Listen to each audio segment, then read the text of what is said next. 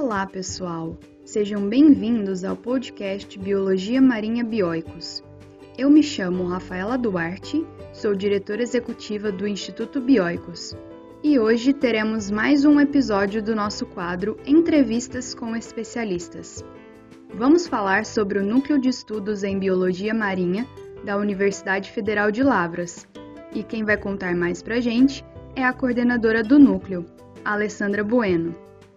Seja bem-vinda e obrigada por ter topado o convite para participar do podcast. Para a gente começar, gostaria que você se apresentasse e nos contasse um pouco sobre a sua formação. Olá, é, muito obrigada pelo convite. Meu nome é Alessandra Angélica de Padua Bueno, é, sou bióloga, formada na Universidade Federal do Rio Grande do Sul, licenciatura e bacharelado.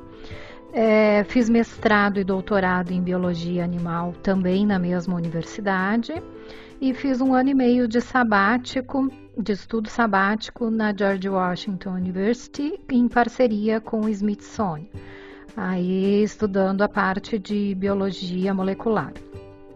Eu sou professora de zoologia na UFLA desde 2009 e coordeno o Núcleo de Estudos em Biologia Marinha, também na UFLA, desde 2017.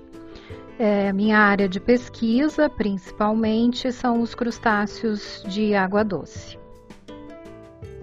E como surgiu a ideia do Núcleo de Estudos em Biologia Marinha? O Núcleo de Estudos em Biologia Marinha, na UFLA, é, ele iniciou em maio de 2017, uh, quando alguns alunos da biologia vieram me procurar, uh, perguntando se eu podia coordenar um, um, núcleo de estudos em biologia marinha. É, no início, me pegaram um pouco de surpresa, porque a minha área de pesquisa, como eu falei, ela é em água doce.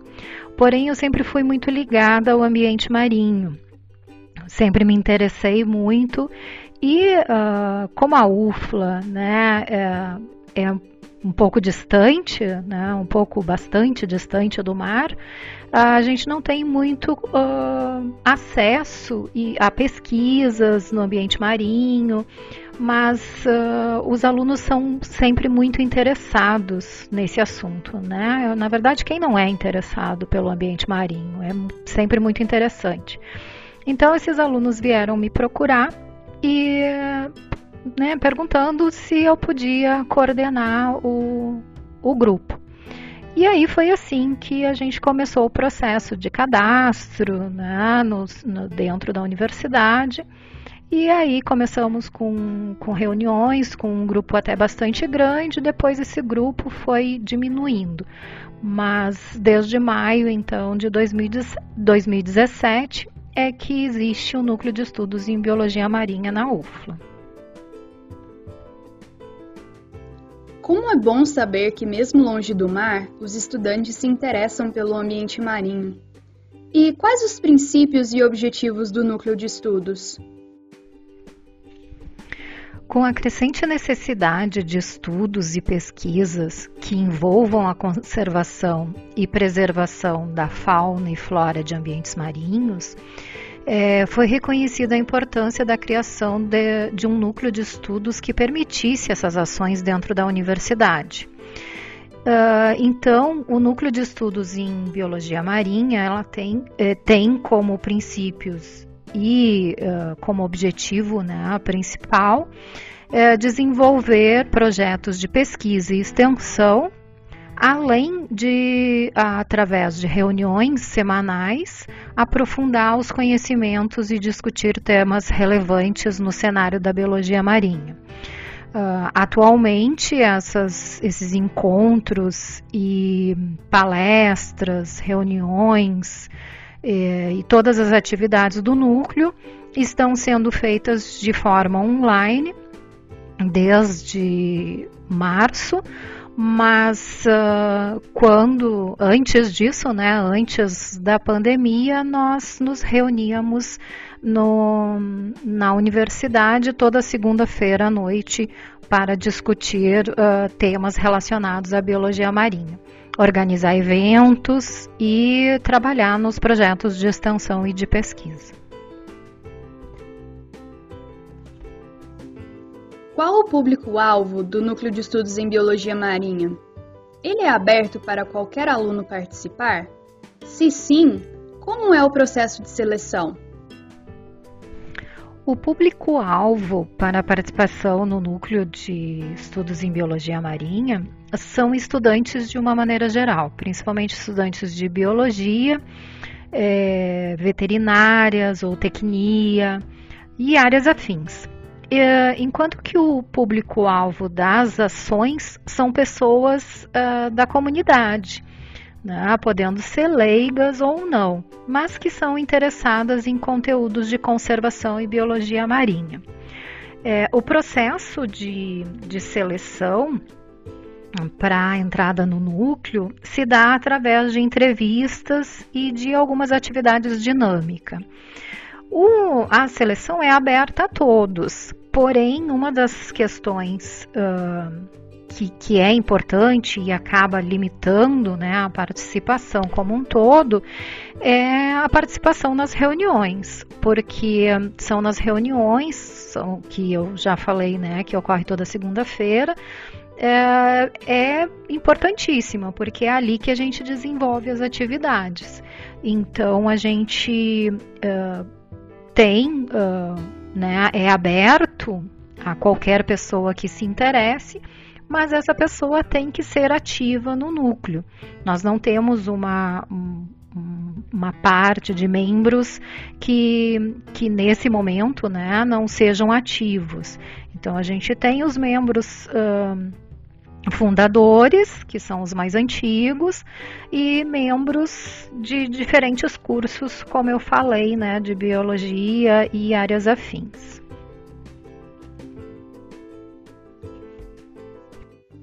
Você já adiantou um pouquinho para gente sobre as atividades do núcleo, mas mais especificamente, quais as principais atividades e projetos que vocês fazem? O núcleo de biologia marinha da UFLA, é, ele produz vários, uh, vários materiais e desenvolve vários projetos. Né? Alguns dos produtos gerados são material de divulgação científica, é, que a gente disponibiliza de forma online pelo Instagram, é, materiais físicos de divulgação é, científica na área da educação ambiental e da biologia marinha também, uh, como folders, cartazes. Uh, o núcleo participa muito de atividades é, com o público de uma maneira geral, por exemplo feiras de ciências, feira para divulgação da, de, de, assuntos relacionados à biologia marinha educação ambiental, uh, feiras em escolas, em outros municípios. O núcleo já participou de atividades uh, dentro da universidade mesmo, né, divulgando é, conhecimento sobre biologia marinha. É, também na praça, aqui em Lavras, já foi feito vários é, eventos no sentido de divulgação de conhecimento, né? E uma interação é, com o público. Nesses eventos que a gente faz, a gente procura levar não só material como cartazes e folders, mas os animais marinhos. Então, uh, obviamente, conservados, né, da nossa coleção científica.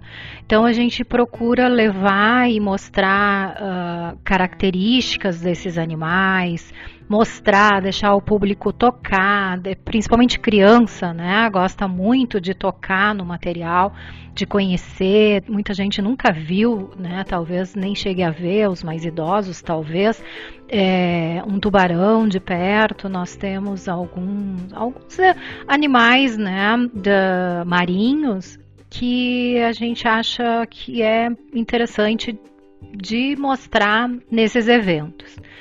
Né? Então a gente tem é, desenvolvido também projetos de educação ambiental uh, inclusive uh, gerando apresentações em congressos. Uh, agora, última, nos últimos dias, os alunos estão organizando um artigo de extensão para ser publicado numa revista de extensão sobre alguns, alguns aspectos relacionados aos tubarões e então a gente desenvolve né, projetos na área de educação ambiental, biologia marinha, de extensão e de pesquisa. É mais ou menos o que o, o núcleo tem desenvolvido até hoje. Muito legal essas atividades que vocês fazem. Tenho certeza que a comunidade acha incrível essas exposições de animais. Mas falando agora sobre os estudantes da UFLA, qual a importância de um núcleo de estudos na formação acadêmica dos estudantes? Na minha opinião, é, a importância do núcleo de estudos na formação acadêmica dos estudantes é principalmente na experiência que eles têm Uh, junto com a comunidade, né? Como eu falei das atividades que a gente desenvolve, Uh, eu acredito que participar de um núcleo de estudos ele proporciona aos alunos uma série de, eh, eh, de experiências e de atividades que às vezes nas disciplinas eles não, não têm a oportunidade, como esses projetos de extensão. Né? Atividades diretamente com o público, tem que lidar com uma linguagem diferente não é a mesma né, linguagem científica, acadêmica.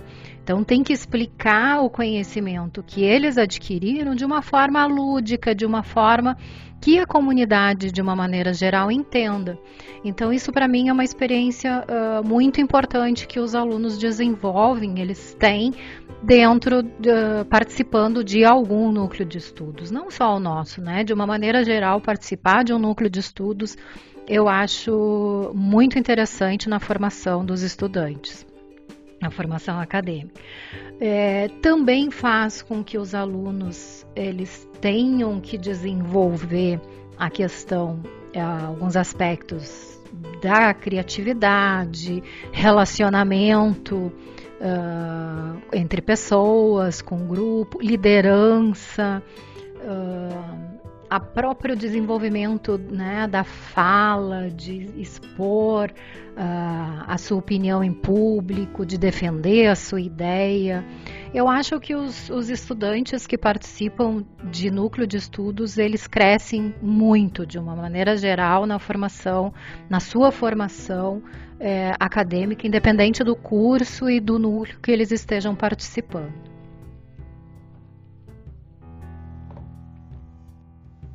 Com certeza, a experiência adquirida pelos estudantes em um núcleo de estudos é marcante. E quais os maiores desafios que vocês enfrentam ou já enfrentaram durante as suas atividades? É, eu acho que os maiores desafios né, que o grupo, que o núcleo enfrenta ou que já enfrentou, né, é a questão do tempo, é o gerenciamento do tempo porque tanto da parte dos professores quanto dos estudantes é, tem que se organizar muito bem o tempo para poder uh, desenvolver todas as atividades, porque eu falo muito para os alunos, não basta eu me dedicar totalmente a um núcleo de estudos. Eu preciso me dedicar ao, ao núcleo, mas eu me, preciso me dedicar ao meu curso né, a fazer as minhas disciplinas, a fazer os meus estágios.